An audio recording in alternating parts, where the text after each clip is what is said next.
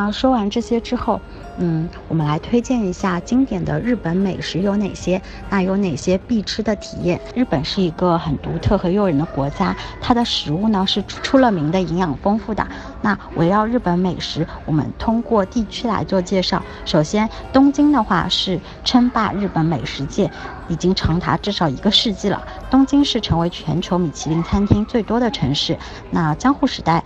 的江户前寿司也是在这里诞生的，所以寿司作为大家最熟悉不过的日本代表美食，我今天想要为大家介绍一下很多可能大家在预算之内值得尝试的一些性价比最高的亲民寿司店。当然，寿司从亲民又新鲜的百元寿司店到米其林餐厅的顶级寿司，无论您的预预算在多少，都可以品尝到这一份日本地道的美食。先来一波寿司的美图来馋馋大家。那第一家我想推荐的是一个最新鲜的清明寿司，叫做天下寿司。嗯。今天推荐的店是新大久保店。那这家寿司呢，是在平价寿司屋中大受好评的。中午呢，店内会挤满了附近的上班族和学生。千万不要因为它很便宜而小看它，其实它的海鲜个个都是非常的新鲜。特别推荐的呢是玉子寿司，这里是师傅的秘制藏品，每一口都是鲜甜多汁的。如果喜欢味增汤的话，它这里面的螃蟹味增汤也是不可以错过的。同时呢，最贴心的就是店内有配有中文菜单哦。第二家呢，就是图片里面大家可以看到的一个位于东京驻地市场的百年老字号，有四百年的秘方的秀德本店。那据说店最出名的就是它使用的。秘方的红醋能够最大限度的发挥鱼贝类的一个新鲜的鲜味，而且这家店人气非常旺，在工作时间也是需要排队大概半小时左右的。一楼的话是吧台座位，二楼的话是有供三人以上入座的坐席的。这个寿司是有分为中午的套餐的，呃，从两千七百元到六千元左右不等的，您可以在全程享用。入口即化的口感，我我真的觉得它店里面有一句话叫做一握入魂，这个含义在您尝完之后就会感受到了。第三家我要推荐的寿司店呢，是也是位于驻地市场的人气寿司，它也是同样需要排超久的队才可以吃到的。那这家店有什么特色呢？它最出名的就是那可以看到海胆的图片，非常的鲜美可口。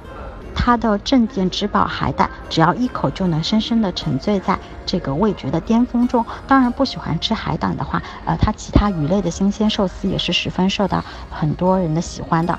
还有一点的话是说，有一个肉食的天堂，大家可以看到我发的这张图片。因为肉类的寿司真的比较罕见，所以我觉得喜欢吃肉的小伙伴，我一定要推荐大家这个叫做肉寿司的店。那。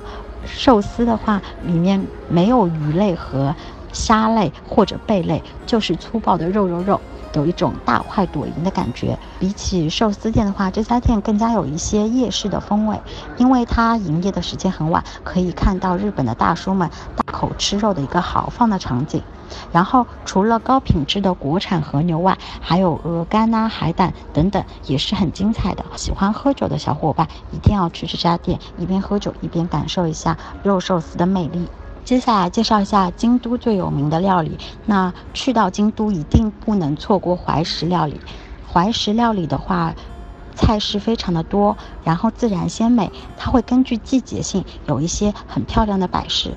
怀石料理的话，精致可口、富有美学的意义的菜品，成就了它的一种无与伦比的审美感官。那今天要为大家推荐的京都的两家怀石料理店，第一家就是大名鼎鼎的菊乃井京都本店。为什么说它大名鼎鼎呢？因为在一七年的米其林三星五钻获奖者就是它了。日本呢，只有三家店，菊乃井本店得分是最高的，从料理到服务到餐具是美到词穷的。它作为京都怀石料理的起源，一共呢，京都大概是有一百多家，呃，米其林吧，哦不对，是说有店。然后菊乃井不能说是最好吃的，但是可以说是最具有传承的，然后也是最具有正统风范的一个怀石料理吧。嗯，它的原型呢是由于是在高台寺，所以是丰臣秀吉的大老婆叫做北镇御用的茶会的举办地。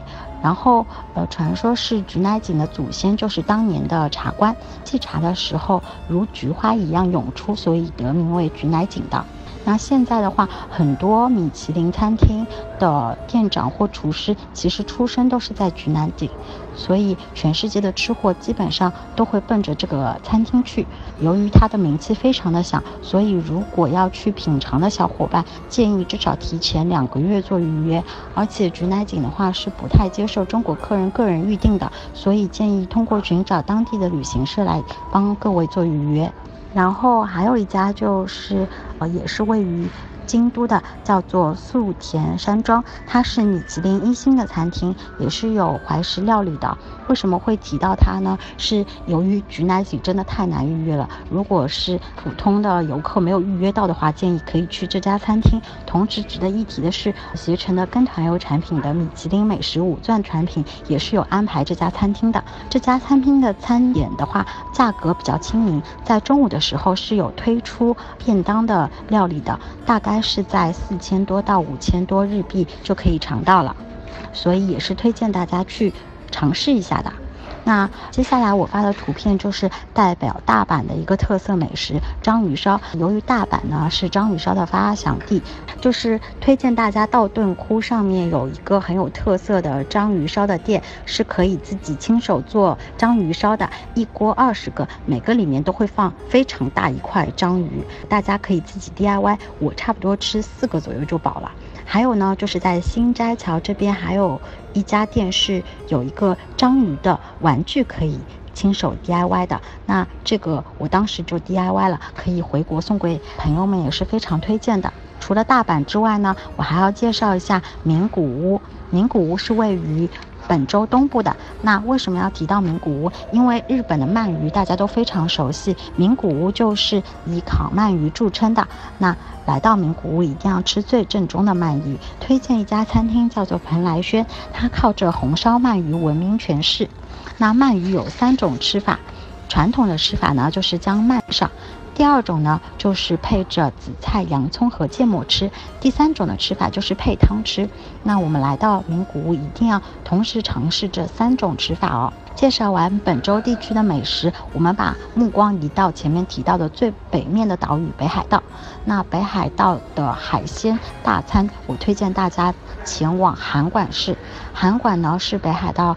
靠南边的一个岛屿，函馆除了海鲜之外，还比较有名的是拉面和成吉思汗的羊肉烧烤。为什么说成吉思汗的烤肉呢？当时日本受到中国的文化影响很大，所以把成吉思汗烤肉带回国了。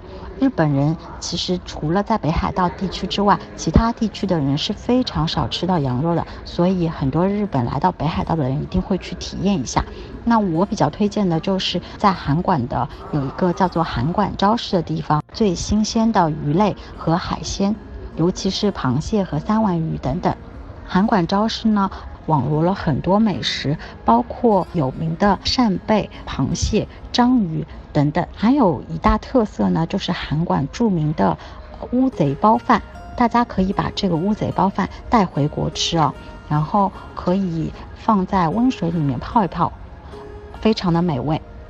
同时的话，北海道的三大蟹也是一应俱全的，这里的价格也是比较亲民，所以很推荐大家，如果人多的情况下，可以买一整只蟹来吃。前面提到东京的驻地海鲜市场，那相比东京来说，韩馆的种类更加丰富，而且更为新鲜，同时价格又很亲民，所以来到北海道的朋友们一定要在韩馆体会。喜欢海，呃，这里呢是作为。